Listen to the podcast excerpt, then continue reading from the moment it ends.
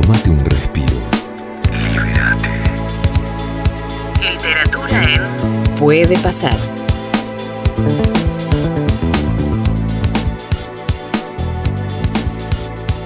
8 de la mañana, 16 minutos. eh, vamos a relajarnos un rato para disfrutar de lo que nos gusta también, que es hablar de libros y unir nuestras pasiones, ¿no? El deporte y la literatura. Y en este caso llega eh, Fichajes que no recordabas, escrito por José Hernández. Qué nombre para escribir un libro. Imagino que ya se lo van a haber hecho un montón de veces. José, ¿cómo te va? Buen día. ¿Lo tengo? ¿Está José? Ah, sí, no escuchaba. Buenos días para, para Buenos vosotros. días. Saludos desde España. ¿Cómo estás, José? Un gusto saludarte. ¿En qué lugar estás? Muy bien, estoy en la ciudad de Valencia.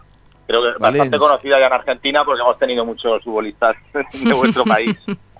Sí, sí, total, totalmente. Si bien no está el, equipo principal quizás en su mejor momento, sin mucha historia con argentinos, es cierto. Bueno, nos convoca a hablar de este fichaje que no recordabas. Eh, contanos, contanos cómo surge la idea y de qué se trata el libro.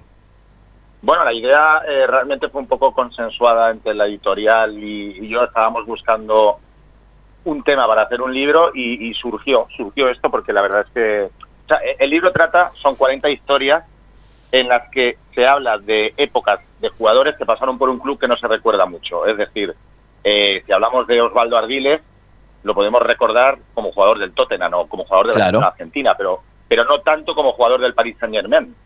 Entonces, eh, ese tipo de, de fichajes, o por ejemplo Bebeto, Bebeto todos lo recordamos en el Deportivo de La Coruña, pero muy pocos en el Sevilla, y pasó por el Sevilla. Entonces son 40 historias de este tipo, pero además hemos tratado de que fuera muy global, eh, es decir, tenemos historias en América, jugadores que se fueron a, a Asia, como Gary Lineker, que en su día fue el, el jugador mejor pagado del mundo en Japón, eh, cuando emergió la liga japonesa, eh, historias en, en Europa, Frank Ribery, por ejemplo, que se fue a Galatasaray. Eh, entonces hemos intentado buscar un compendio de todo para que el libro también sea global y sea interesante para gente. Lo perdimos, me ¿Sofi? parece, a José. Sí, José. Estoy, estoy. Ah, está, perdón. Ah, porque no, pensé que te habíamos perdido. José, ¿cuál es el requisito para figurar como una de las, de las historias? Tiene que ser un gran jugador, un jugador muy popular y un club al cual no, no hayamos eh, conocido o recordado que fue, pero las 40 historias son jugadores tan importantes como los que estás mencionando ahora. En principio se han buscado jugadores que tuvieran cierto peso, pero también eh, hay algunos que han destacado igual por la particularidad de su historia. Por ejemplo, vosotros lo vais a recordar perfectamente, Chami, el camerunés que jugó en Boca, Sí. quizá no fue un futbolista tan brillante como Canilla o como Maradona u otros jugadores, sin embargo su historia es muy singular, porque en aquel momento un jugador africano jugando en Boca es- me parece muy interesante. O la historia de Jeremy, este jugador eh, camerunés, que empezó prácticamente su carrera jugando en Paraguay, en Cerro Porteño. Entonces, también hay jugadores que quizás no han sido tan estrellas a lo largo de su carrera, pero que tienen sitio. Pero como dices, sí que hemos buscado jugadores de, de cierto peso, como Guardiola, como Di Stéfano en su día. También ese toque también de, jugadores vintage o entrenadores también. Yo he querido meter, y esta historia me ha gustado mucho, que es la historia de, de Jock Stein en el Leeds, porque se conoce mucho la, eh, el pase de Brian Clough, además eh, a la película, por el Leeds United, que duró 44 días. Pero lo curioso de todo es que Jock Stein, que había sido entrenador del Celtic una década antes, pasó por el Leeds y su paso, o sea, duró lo mismo que Brian Clough, 44 días. Mm. Entonces me parece una historia muy curiosa y claro, a Stein nadie le relaciona con el Leeds. José, em, pregunto, todos estos, estos pasajes por algún club que fueron tan fugaces y que en algunos casos uno quizás se los olvida porque después esos jugadores brillaron con otra camiseta. ¿Fueron todos pasos malos en las carreras de estos jugadores? Porque digo, si, mencionamos a Yami, pero él, digamos, en Boca se ha ganado el corazón y lo han querido más allá quizás de un paso corto y un paso extraño, ¿no? Que se venga a jugar, que se venga a jugar aquí, aquí el, el camerunés. Pero todos esos pasos que tuvieron fueron realmente malos.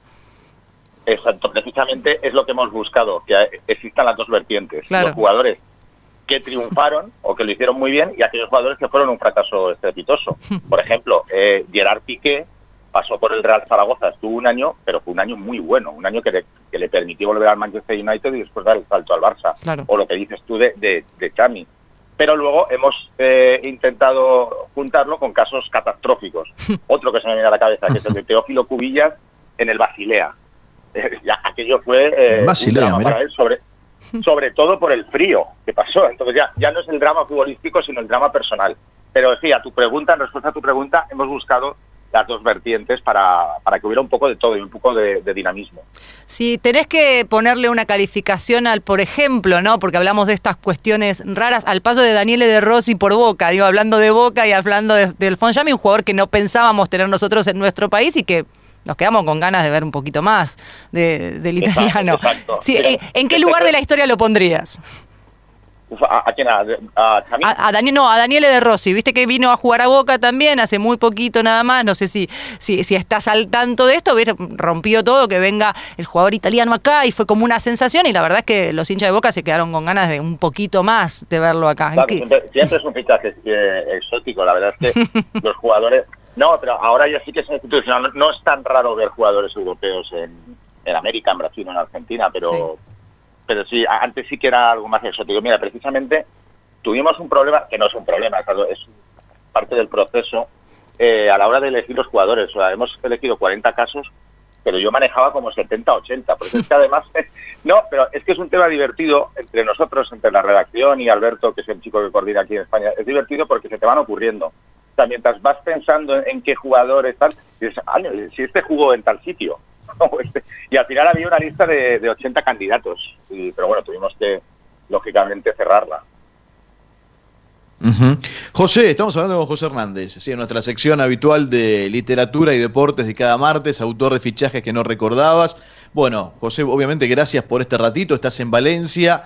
Eh, y el Guardiola México, eh, bueno, ahí nace un poco la conexión posterior de él con Juan Malillo, ¿no? Pero el Guardiola futbolista en México, ¿qué dejó?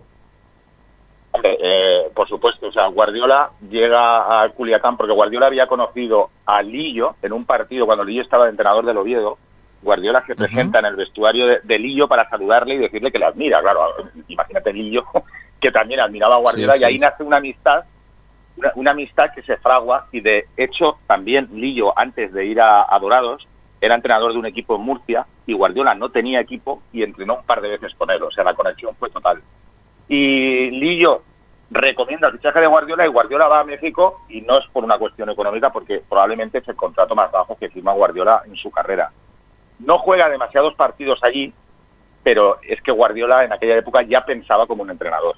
Lo decía eh, Abreu, el, el delantero uruguayo que eh, Sí. estuvo con él, y decía que bueno Guardiola mandaba en los entrenamientos, eh, ayudaba a Lillo. Realmente jugó muy poco porque Guardiola ya estaba eh, físicamente muy castigado. Jugó 14 o 15 partidos. Y luego es curioso porque Dorados terminó descendiendo por el sistema porcentual que había, que se contaba en las anteriores temporadas. Fue una cosa que para nosotros los europeos es un poco extraña y también lo fue para Guardiola. Y de hecho Guardiola se quejó ante la Federación Mexicana y, y un poco ante la prensa porque no entendía ese sistema, porque realmente los resultados mientras él estuvo en el equipo fueron buenos pero jugó poco, jugó 14, 15 partidos, pero sí le sirvió para pues para ampliar conocimientos y como tú dices, ahí nació un poco la relación más profunda con Lillo. Es cierto, bueno, son los famosos promedios que todavía tenemos en el fútbol argentino. Eh. José, te mando un abrazo Para grande, nosotros- un saludo y gracias por el tiempo. extraño. Sí, sí, sí. Pues muchas gracias a vosotros y nada, espero que quien lea el libro, que, lo- que le guste, que lo pueda disfrutar. Sí que quiero decir un último apunte, si me dejas. Eh, Son 40 capítulos, pero para el formato que hemos querido hacer es que tú puedas leer cada capítulo por separado. Es decir, bien. puedes empezar por el capítulo 10, si quieres. No tienen una conexión directa unos con otros. O sea, no, tiene, no, no es el proceso narrativo de cada capítulo, es obligado Claro, leer el claro. Eso está bien porque a lo mejor a, alguien le pueden interesar ciertos jugadores y empezar por el capítulo 40 porque le gusta ese jugador. Entonces, esa es la idea que hemos querido tener. Bien, buena idea, buena idea. No la cronología de la página 1 a la 200, sino el, el salpicado de, de leer las historias por el valor de cada historia en sí. José, un abrazo, eh, que tengas un, una- un buen cierre de jornada, porque estás allí en España y tenés eh, cinco horas más que nosotros. Así que un abrazo grande. Un abrazo y un placer. Hasta luego. Abrazo grande, José Hernández, eh, autor, por supuesto, del libro elegido para nuestra sección de hoy, Fichajes que no recordabas.